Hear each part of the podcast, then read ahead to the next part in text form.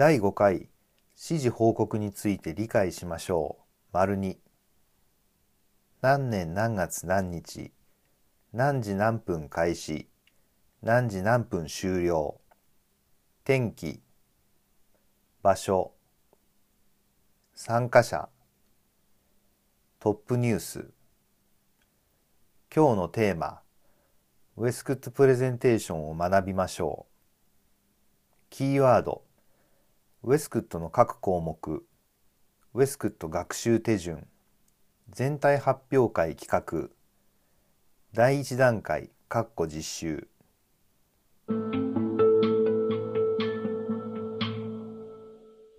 5.1ウェスクットプレゼンテーションについて。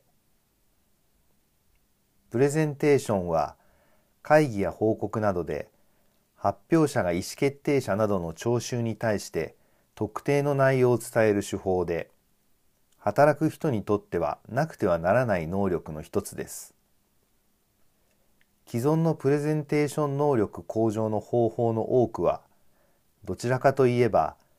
登場する際の顔の向きや服装などといった発表者の演出に焦点が当てられています。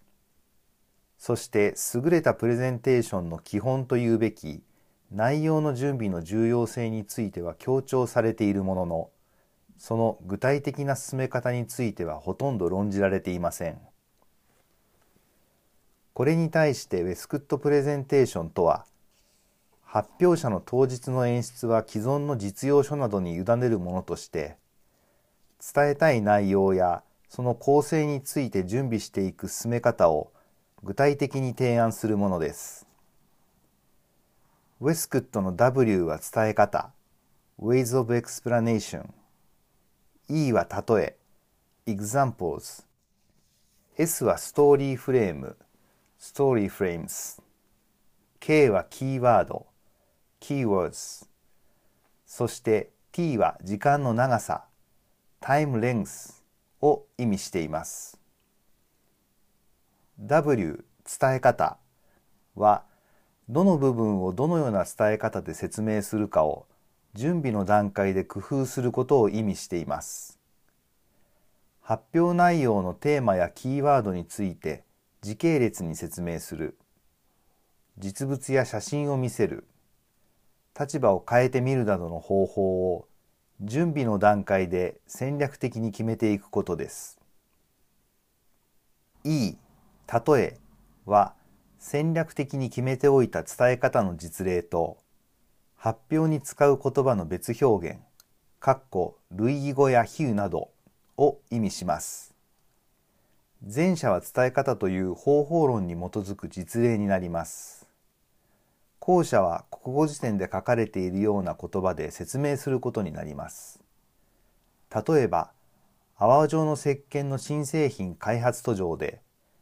開発責任者が単に泡状と言ったとします。それを聞いた営業担当者は泡状をそれぞれ違ったイメージを描いてしまいます。つまり営業担当者全員に同じ泡状を思い描いてもらうためにはカニの泡みたいな粗さではなくメレンゲみたいにふわふわだとかシャーベットみたいにシャリシャリ感があるなどの例えを用いることによって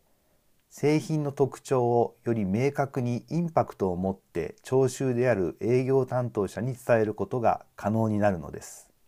普段使い慣れている言葉だからこそ個々人の思い込みが激しいので発表者のイメージをより明確に伝える際にはこの例えが有効です。S ストーリーフレームは文字通り話の組み立てですが話すことを話して話したことを話すのが基本です。具体的には挨拶、自己紹介、話す目的とタイトル、内容、内容のまとめ、挨拶、質問・コメントのお願いとなりますが、ウェスクットでは特に内容に重点を置きます。そのため準備段階ではいくつかの種類のキーワード並べを試みることを提案します。時系列で並べるのか、先結論、後説明で並べるかなどがそれです。キーワードを異なる順番で並べたとしても話したい内容を伝えることができれば発表者自身が内容を十分理解していることを準備段階で確認することができるでしょう。K キーワードは内容におけるキーワードを常に意識することです。キーワードは基本的に名詞形で表すもので発表者が重要であると思う事柄や聴衆にぜひとも覚えてほしいことなどを意識しながら準備発表を行いますそして他人や既存の内容の中にどのようなキーワードが隠れているかを把握する際にも用いるものです最後の t 時間の長さは1分3分20分40分90分にプレゼンテーションを暫定的に分けてみます。1分は質疑応答、要点を簡潔に述べる場面。3分は自己紹介や会議中の意見を述べる、あるいは立ち話の場面。20分は情報共有を目的に会議などで何人かの発表者が順番に話すことを想定します。40分は意思決定者や承認を得ることを目的とした企画会議などで詳細な内容を話す場面で20分の場面と比べて少人数が順番に話すことが考えられます。90分はセミナーなどの教育を想定した時間区分です。ウェスクットでは内容の伸縮能力を向上させるために上記5つの時間の長さのいずれも準備の段階から対応できるようにすることを提案しています。以上述べてきたウェスクットの5項目は発表者が聴衆とコミュニケーションを図る上で不可欠な要素です。つまり発表者にとっては発表者に話す機会を与えかつその話を聞きに来てくれた聴衆と同じ空間でコミュニケーションを取るチャンスを最大限に生かすための準備と完成度に関する確認項目なのです。以下、そのための学習メニューを紹介していきます。その内容は、ランニングのような基礎体力づくりのために普段から行うべき学習であり、予定されている特定のプレゼンテーションのためのものではありません。しかし、賢明な皆さんならば、普段からの基礎づくりこそが特定のプレゼンテーションの準備につながることを分かってくださることでしょう。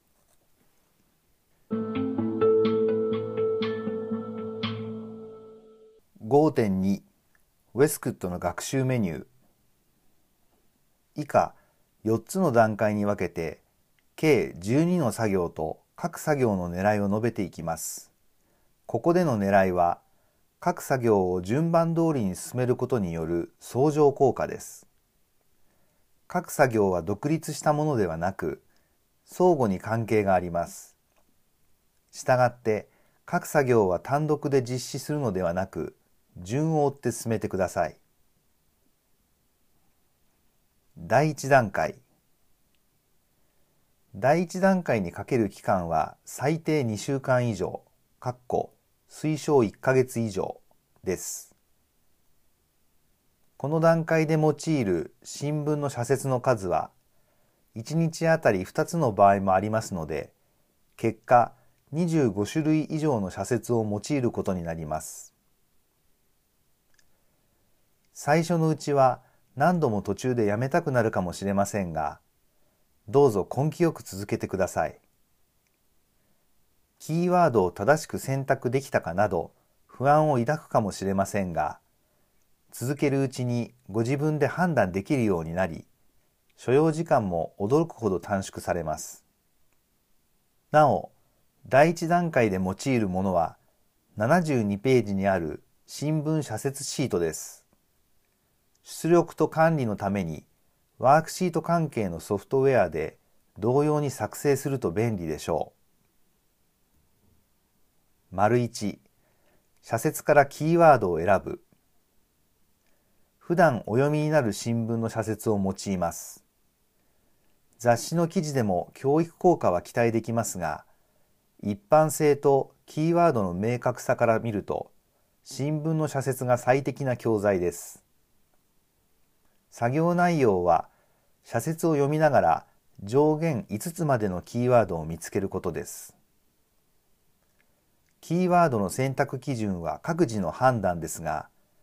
社説全体の流れや内容を念頭に置くようにします。導入や提言の部分だけでキーワードを選ぶと、それまでの経緯や背景に関する情報が抜けてしまい、社説全体を表すキーワードとしては不十分です。キーワードの長さは一つの名詞、ないし就職ごと名詞程度が適当でしょう。この作業はすでにある内容からキーワードを見つける訓練を通して他人の発表におけるポイントを素早く把握する能力を養います。一方ではこれ以降述べる訓練により今後ある内容をまとめる際に先にキーワードを決めて内容を要領よく展開していく能力の基礎を作ることになります。丸2一文でまとめる丸1で選んだ5つのキーワードを用いて一文を書きます一文とは句点である丸が1つで当点である点はいくつでも良い文章です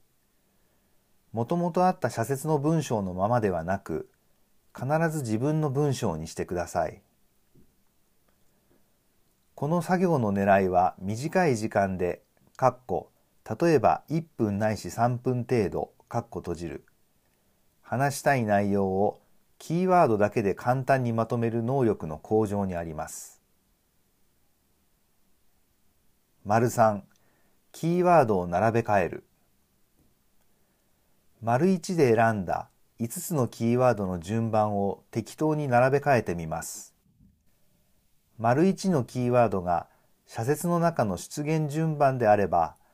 丸3は自己流の順番です。すなわち、内容的には同じであるものの、その展開だけが異なることになります。並べ替えの一例としては、丸1のキーワードを5、4、3、2、1と逆にすることが挙げられます。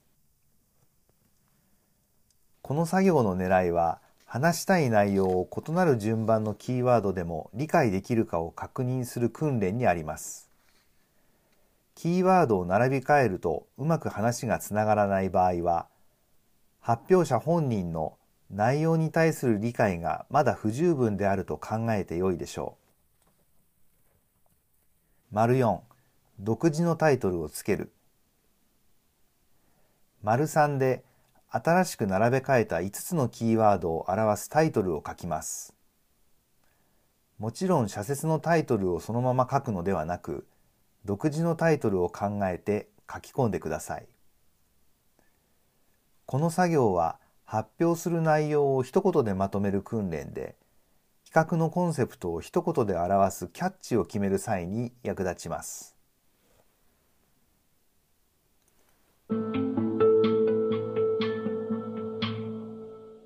第2段階第2段階の作業である丸5と丸6を毎日実行することは難しいと思いますので週に1回程度で進めてください作業丸7のために用いる原稿は月1度の程度で変えてくださっても結構です。なおこの段階では75ページにある原稿用紙を2枚用います。ワークシート系のソフトウェアで同様に作成することが難しい場合は一般原稿用紙を用いてください。丸5社説をまとめて作文にする1週間の社説のうち1つを選んで社説をまとめてみます作文は丸3で新しく並べ替えたキーワードの順番に従って行います作文のタイトルは丸4で書き込んだものになります。作文の際には漢字混じりの交互体で句読点を一マスとして扱います。この作業は自分の理解度を確認するために役立つものです。人から話を聞く、自分で文章を読むなどを通して頭では理解したつもりでもいざそれをまとめようとするとどうしてもうまくいかない場合があります。また考えていることを話すとまとまっているように感じるかもしれませんが書こうとすると意外にまとまらないことがあります。その場合400字程度の作文はとても良い確認手段になります。またこの作文は次の丸7と丸8でも用います。丸6ひらがなだけの原稿を作成する原稿丸5をすべてひらがなに書き直します。句読点にも一マスを使ってください。丸7話す際の3つのリズムを知る最初は30秒になった時点で原稿丸5を読み上げたところにマークをします。そして原稿丸6で句読点を含むひらがなの文字数を数えて記録します。読み上げる際には普段発表をする場合と同じスピードを想定してください。もし30秒にひらがなが200字以上の場合は非常に早いことを意味します。今まで筆者が行ってきたプレゼンテーションの講習会ではほとんどの受講者の方が聞きやすいと感じるスピードは30秒あたりひらがな150字でした。個人差や内容にもよると思いますが、聴衆の感じる程よいスピードとしての目安になります。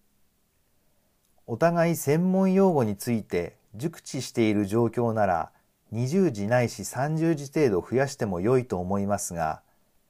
聴衆が発表内容についてあまり理解していない状況であれば、早口は極力避けたいものです。今度は原稿丸6で150字のひらがなのところを原稿を丸5にマークしてから30秒間に読み上げるように練習をします。慣れたところで次は30秒あたり170字を速いスピード、130字を遅いスピードとして決めて練習をします。3つのスピードを組み合わせることにより発表にメリハリをつけることができまた時間調整に活用できるためぜひ備えておきたいものです。この作業の最終的な狙いは3つのスピードで話す際に感じるリズム感覚を覚えることにあります。このリズムを覚えておけば日本語でなくても聴衆の聞きやすいリズムで話すことができますので外国語での発表でも役立てることができます。第2段階は作文の作業と3つの話すスピードのリズム感覚を覚える作業があり忙しい方にはなかなか続けることが難しいと思います1週間に1度の作文は曜日と時間を決めると良いでしょうリズム感覚は同じ原稿だけで繰り返すよりも月に一度は新しい原稿を用いることが適当であると思います。リズム感覚を維持するためには定期的に訓練することが必要ですので作文と同じく予定を決めて実施してください。継続しているうちに周りの人からとても聞きやすいと褒められるはずです。これらのリズム感覚を維持するためには日頃の訓練が重要であることは言うまでもありません。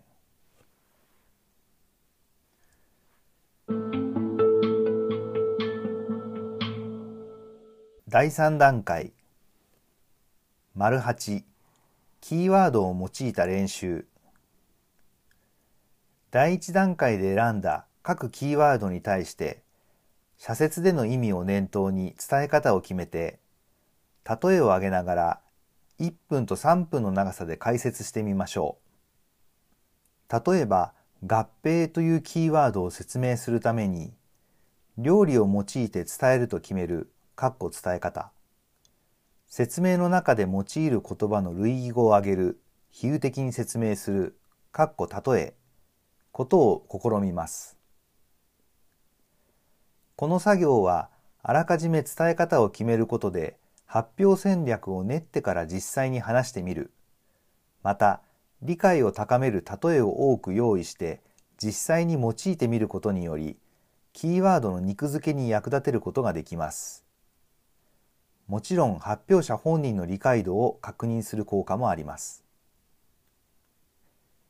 丸9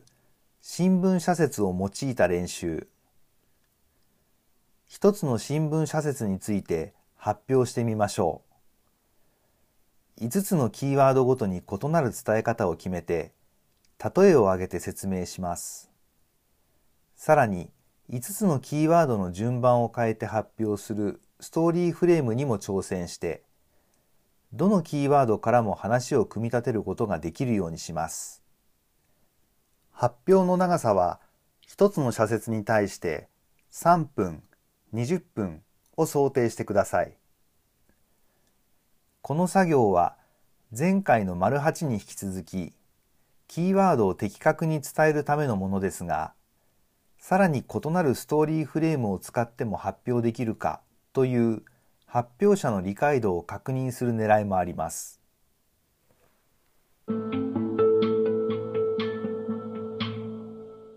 第4段階丸10本の紹介この段階からはチーム内の情報交換の場などにも役立つと思います。まず書店に出かけてから目次と作品の双方が詳しく書かれており、かつ皆さんに関連する分野の本を選びます。作品まである本となると、ちょっとした専門書になるでしょう。作品をキーワード、目次をストーリーフレームとみなせば、購入した本はウェスクット学習法の良い教材となります。慣れるまではまず、あいうえおの順で並べられている作品だけで、どのような内容の本であるかを想像します。それから目次を眺めて、著者のストーリーフレームを理解します。このように、キーワードとストーリーフレームを念頭に置きながら本文を読んでいく読書法に慣れてきたら、今度は次に紹介する方法を試してみましょう。今度は先に目次を読んでから作品のキーワードを想像し、実際そのキーワードが用いられているかどうかを後から確認してみます。もし予想が外れていて、本文を読んでみると全く新しい論理の展開がそこにあるという新発見もあります。その後、本文を読む前には、どのような伝え方や例えが用いられているかを注意深く観察します。本に書かれている内容を無防備に読んでいくことが多いと思いますが、逆にある仮説を持って本を読むという別の楽しみ方にもなります。会社でも実用書などの紹介の機会があれば、ウェスクットプレゼンテーションの練習と自己研鑽の一石二鳥の効果が期待できるでしょう。その際の発表時間は3分か20分が適当ですが、時間的余裕があれば頑張って40分を用いるのも良いと思います。丸11自己紹介今度は自己紹介で試してみましょう。今までの学習に用いたものは他人の情報であり、自己紹介は自分の情報です。情報量も多く、どこまで話すのかについて迷ってしまうという意味では難易度の高いテーマです。それを1分、3分という短い時間でできるようにしてください。なお、自己紹介は忘年会のためのインフォーマルなものと、商談や面接などフォーマルな場面を想定して2種類を用意すると良いでしょう。自己紹介が終わったにもかかわらず、後から名刺交換をして初めて相手の名前がわかるのが現状で、準備された自己紹介で効果的に自分をアピールできることは強みになります。丸12報告戦略表を用いた90分発表ウェスクット学習メニューの最後は最も長い時間設定における発表を想定した作業で締めくくります。ある内容に対して常に90分間の発表ができるように普段から準備しておけば、それより短い時間設定での発表は比較的簡単になります。1分はキーワードで作った一文で、3分は全体を表すいくつかのキーワードについて例えを挙げながら話せる時間です。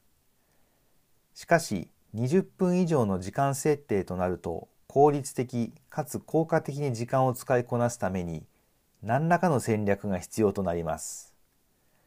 その手助けとして、ウェスクットでは80ページにある報告戦略表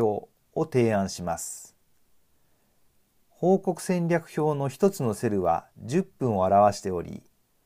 90分なら9つのセルになります。それぞれのセルには10分間話す内容のキーワードを書き込むようになっています。内容にもよりますが、キーワードの数は3つないし5つが適当でしょう。スライドなどのツールを使う場合には、各スライドのタイトルを書き込むのも良いでしょう。報告戦略表には、全体の流れだけでなく、各時間、セル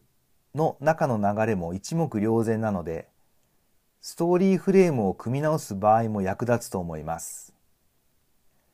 移動時やリハーサルの際にはこの広告戦略表を見ながら発表イメージを作ることもできるでしょう。また、発表中に時間を確認する、余白に発表後の質疑応答のメモを書き込むなど、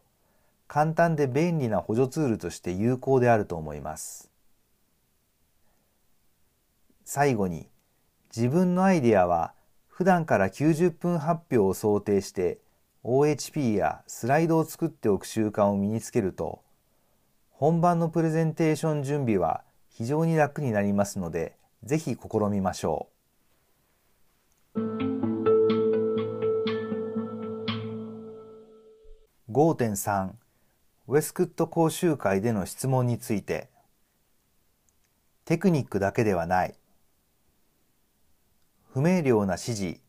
手抜きの報告などから起こるコミュニケーションの問題は、時にはチーム内のメンタルヘルス不全にも及ぶものです。そのためか、多くの実用書が出版されていますが、このポイントさえ押さえておけば短時間で解決というのは課題広告ではないかと筆者は考えています。この点はウェスクットに対しても言えるもので、ちょっとしたアイデアは得られますが、それはあくまでも知っているという段階に過ぎず、発表のための努力と準備の時間を十分割いて実際に行うことが重要です。プレゼンテーションの成功要因には、発表者と聴衆の関係性、発表者の説得性、聴衆の納得性があります。すなわち、発表者と聴衆の関係性は普段の人間関係発表者の経験と実績に対する評価そしてチーム内の雰囲気によって構成されるものです。発表者の説得性は内容の必然性発表における論理性と表現力によって構成されます。説得性は発表者の準備とも深く関係しています。そして聴衆の納得性は聴衆にとっての内容の必然性と発表者の論理性を参考に聴衆が自分の優先順位をつけることによって得られるものです。聴衆の反応はまさにそのバロメーターになります。参考文献 P103 から106 635プレゼンテーションの成功要因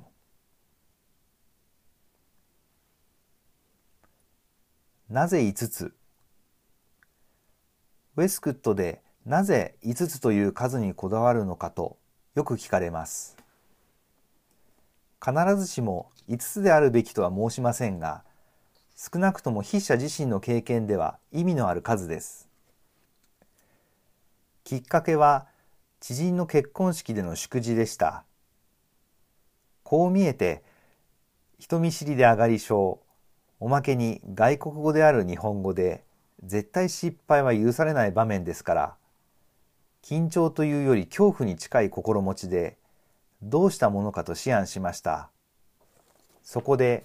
マイクを持っている左手、かっこ筆者は左手に決めています。の親指と人差し指のごく小さいスペースに、しかも自分から無理なく読める大きさで、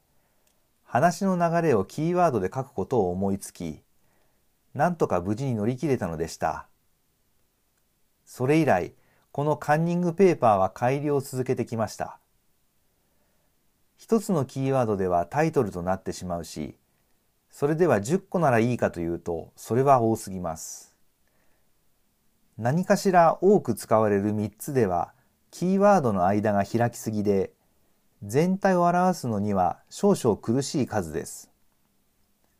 試行錯誤を繰り返すうちに、内容をまとめるにもまた、筆者の左手の縦横3センチくらいのスペースを最も効率よく使えるにも、5つのキーワードがちょうど良いという結論に達したわけです。ある日、友人から5脚の椅子は安定感があると言われて以来、筆者は自分の理解度を確認する場合には、5つ以上の伝え方や例えを挙げることにしています。少し乱暴なやり方かもしれませんが、3つまでしか言えないのでは、まだ理解が十分ではないと考えており、教育現場でも用いています。伝え方の種類には、筆者自身が多く用いている伝え方には、時系列、対象、かっこ反対、比較、かっこ大きさなど、日常、かっこ食べ物など、誘導、かっこ簡単な問答、立場、かっこ逆転、想定、経験、かっこ自他、引用、かっこ権威、実物、かっこ図写真があります。それ以外のものとしては、見る、習う、待つ、があります。見るは相手のある一面を観察することによってその人が好んで使っている伝え方や例えに合わせてあげることです。よって別の機会で相手を観察した情報を用いることになります。習うは筆者が相手から直接習う方法と相手に筆者が教えそれからその内容を今度は相手が筆者に教えるように依頼する方法です。最後の待つは相性の問題や時期的に無理な場合は無理やり押し込まないでそっとしてあげることで相手に考える時間が必要であると判断した場合に使います。待っている間の情報提供の仕方や待つ期間についてはいつも苦労しますが相手の納得が得られることを思えば、無言のプレゼンテーションの伝え方である待つは、筆者の伝え方の種類からどうしても外せないものです。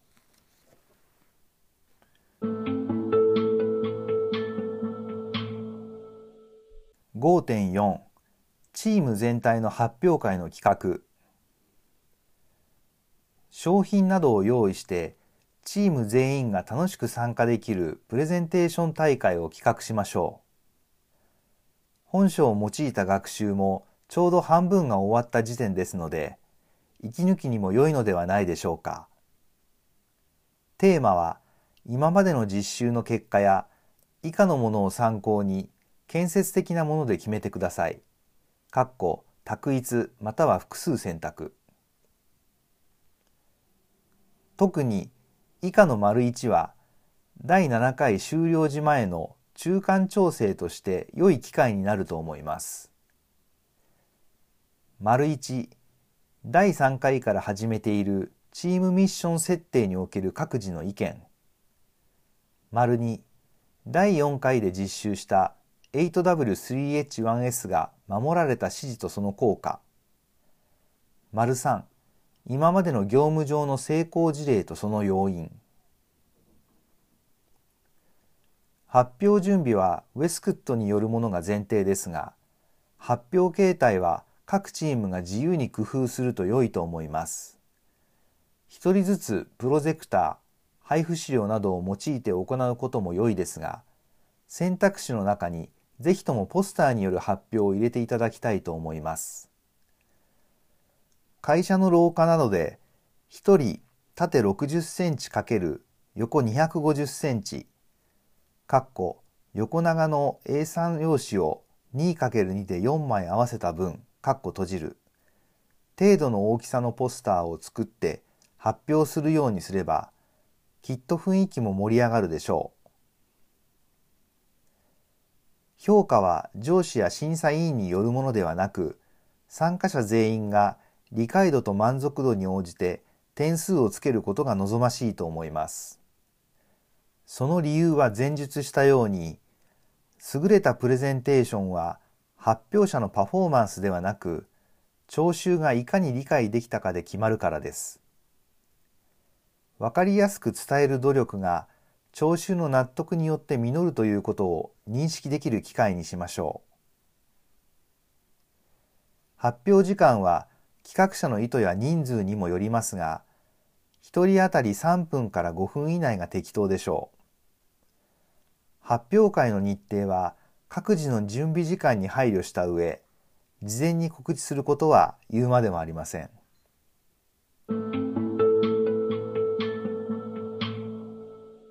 5.5実習第1段階今日は第1段階丸4まで進めてください。60分間の実習時間なら2つ、あるいは3つの社説を用いることができるでしょう。それ以降のメニューについては流れを理解すること、そして何よりもこれから最低2週間、かっこ推奨1ヶ月以上、続けることを全員で宣言することが重要です。チーム全体で学習を続ける場合は、第2段階では構成員の一人が時間を計ったり、お互いの発表を聞いて程よいスピードを実感するのも良いと思います。第3段階では少人数で楽しく実施することをお勧めしますが、第4段階はできるだけ全員で最近読んだ本の紹介をウェスクットを用いて持ち回りで発表する機会を設けましょう。